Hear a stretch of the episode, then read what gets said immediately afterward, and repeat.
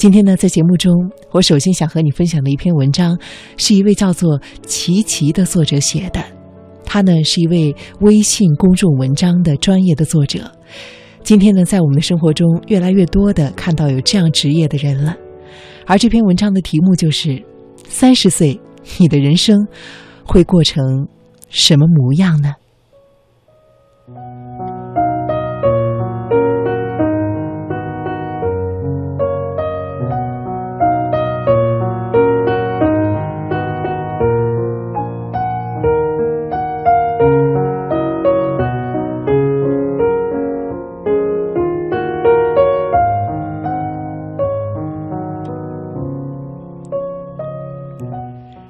三十几岁真的是个很尴尬的年纪，明明在心里还有对梦想和青春的萌动，可是“青春”这个词已经不好意思再说它属于自己了。可是，又远还没有四十岁的从容和成熟，事业更算不上是功成名就。三十几岁，在上有老下有小的压力里，努力的奔跑着。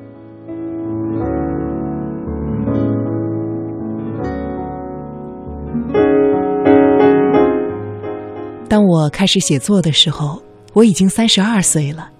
虽然我可以调侃自己的心理年龄永远是二十五岁，但是在现实里，二十五岁的姑娘没有一个嗷嗷待哺的小孩儿。二十五岁的姑娘，她的父母身体都还健康。当我白天要在医院陪妈妈，晚上要回家喂孩子，深夜了。还要拖着疲惫的身体来强撑着更新文章的时候，我切切实实的感受到了三十岁危机。那么，三十几岁了，我还可以有梦想吗？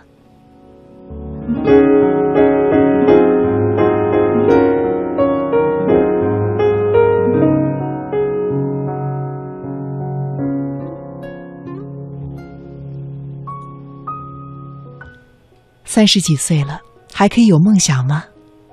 这个时候，我过着别人眼中稳定的生活，可是又难掩心中的蠢蠢欲动。难道我的人生就这样的一眼望不到头，就这样了吗？在三十岁的年纪又认命，是不是有点太早了？是的，我放不下梦想，可是又害怕到了这个年纪再把梦想挂在嘴上。那么，别人眼中的我，会不会看起来像是个矫情的傻瓜呢？于是，我沉默着，把对梦想的渴求藏起来。有的时候，我假装我自己安于老婆孩子热炕头的小日子。我告诉我，毕竟三十多岁了，比起梦想，多挣点钱。或许更实在。挣钱的方式有很多种，而通过梦想来挣钱，或许真的是最难、最慢的一种方式。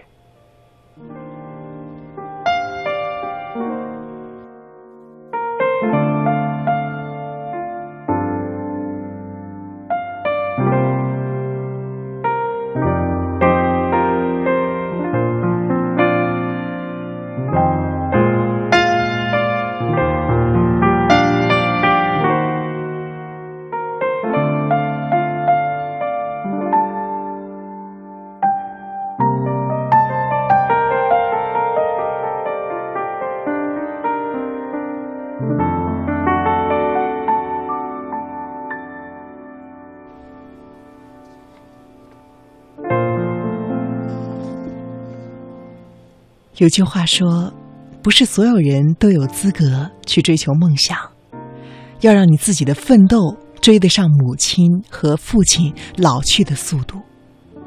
这句话让我觉得很羞愧，因为很显然，我并没有做到。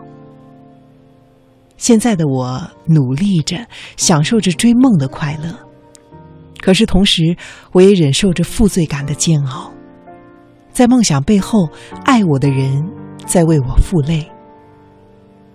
我知道，放弃梦想，随便干点别的什么，在这个安逸的年代，挣钱并不是一件太难的事儿。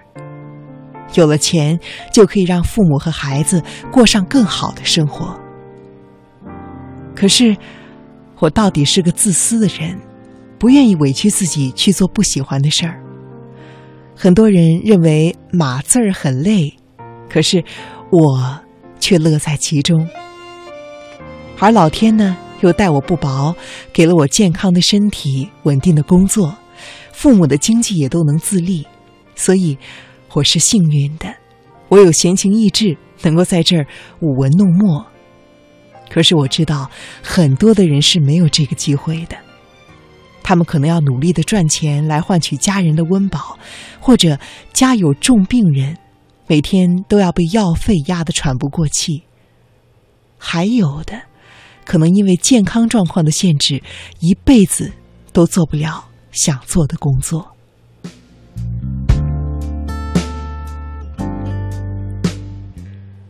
比起我。他们接触的是生活中最残酷的一面，在这样的生存状态下，梦想真的是一个很遥远的词。所以，如果你在三十岁的年纪还能够去追梦，那么，请你一定一定要珍惜。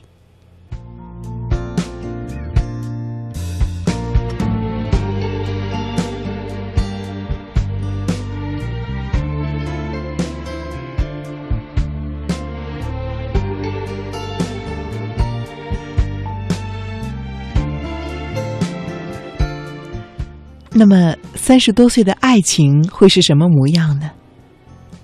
在我的朋友圈里，雅美一直是大家公认的过得最完美、最幸福的一个。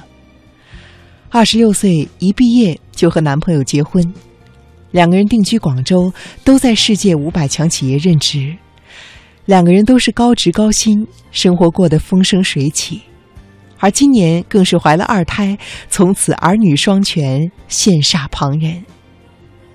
可是，作为从小玩到大的嫡亲的闺蜜，我却不止一次的听到过雅美抱怨她生活的狼狈。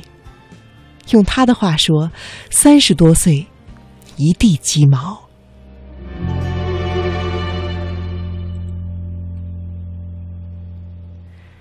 雅美夫妻两个工作都很繁忙，工作性质需要经常的出差和培训，尤其是老公。他最长的一次出差，刚好是雅美怀第一个孩子的时候。等他出差回来，孩子都会叫爸爸了。雅美抱怨说：“你们都羡慕我们工资高高，可是你们谁知道我们的压力有多大呢？基本上每天都要加班。来广州一年多了，我都不知道广州的白天是什么模样。别人怀孕。”都有老公陪伴照顾，而我呢，每一次产检都是一个人。孩子生下来，我就和婆婆一起带孩子。我觉得我自己还不如单身妈妈呢。单身妈妈起码还有自由，而我呢，还得小心的照顾婆婆的心情。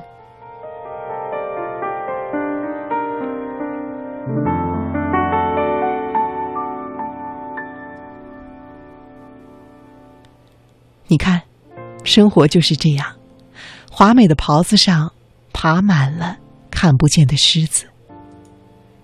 你羡慕别人的生活，却不知道别人为了维持着表面的光鲜，付出了多少的心血。三十多岁，我们努力的经营着家庭，照顾着孩子，爱情早就在柴米油盐中被淹没了。那么，爱情消失了吗？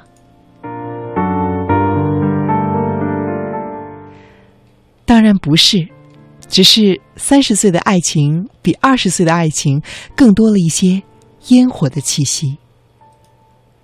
对于雅美来说，为一个男人生下一双儿女，即使在他最重要的时候总是缺席。为了照顾孩子，放弃自己如日中天的事业，甘愿洗手做羹汤。为了维护家庭，曾经天天的喊着女权的愤青，如今变成了一个会照顾婆婆情绪的小媳妇儿。这一切如果不是爱做动力，又如何坚持得下来呢？三十多岁，婚姻里的爱让我们成长，让我们包容，更让我们强大。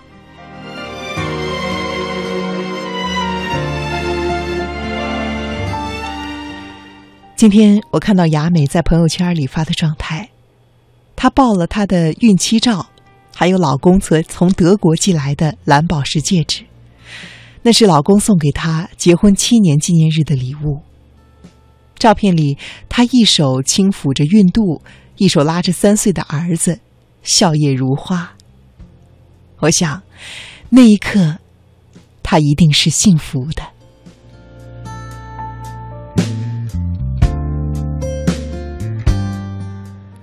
而下一个问题或许有些残酷，这个问题是：三十岁了，你还有勇气从头来过吗？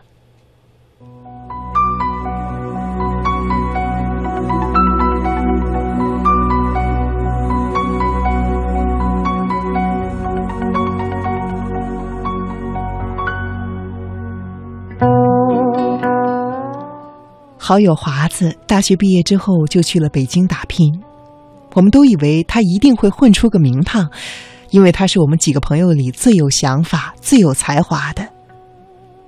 可是他在北京漂了六年，最后一事无成的回来了。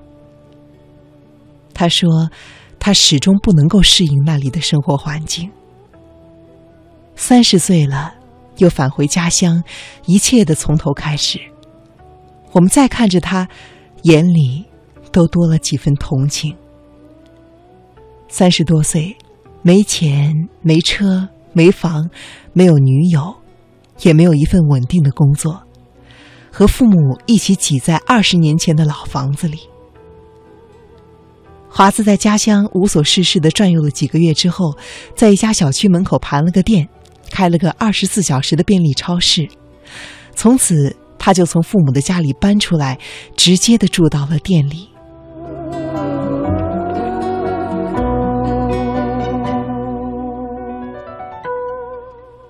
从店面装修、开业宣传到进货、盘货、上架，全是他一个人。他默默的努力着。有一次，我问华子：“从头来过，累吗？”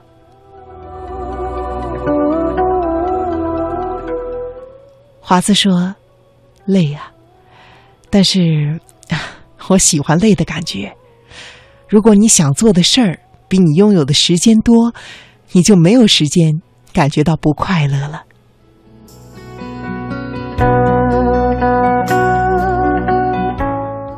后来我才知道，华子当初去北京，并不是为了追梦，而是为了追随他心爱的女孩儿。他不放心女孩一个人北漂，他要照顾她。可是，女孩在北京站稳脚跟之后，工作做得越来越好，和华子的距离也越来越远，最终和别人走到了一起。我问华子：“后悔吗？”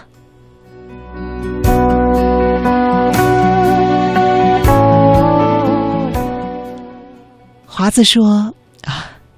不后悔，没有他，我不会体会北漂的生活。六年了，是我陪着他，其实也是他陪着我。只是最后，我发现我还是更喜欢家乡的生活，所以我回来了，而他也找到了他的归宿。我明白了我想要什么，我也做出了我的选择，这不就是我的初衷吗？有什么好后悔、好后悔的呢？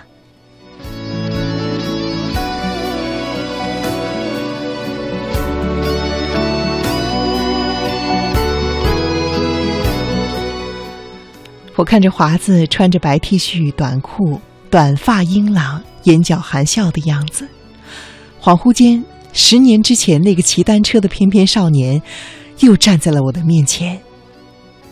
或许。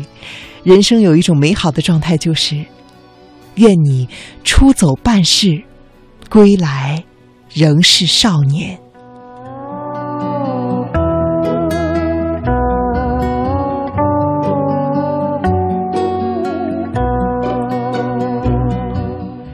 生活或许千疮百孔，或许狼狈不堪，但是不管有多么狼狈，只要我们还在希冀着，为了心目中的美好而努力着，我相信，我们最终一定会迎来那个更加从容和丰盈的三十岁。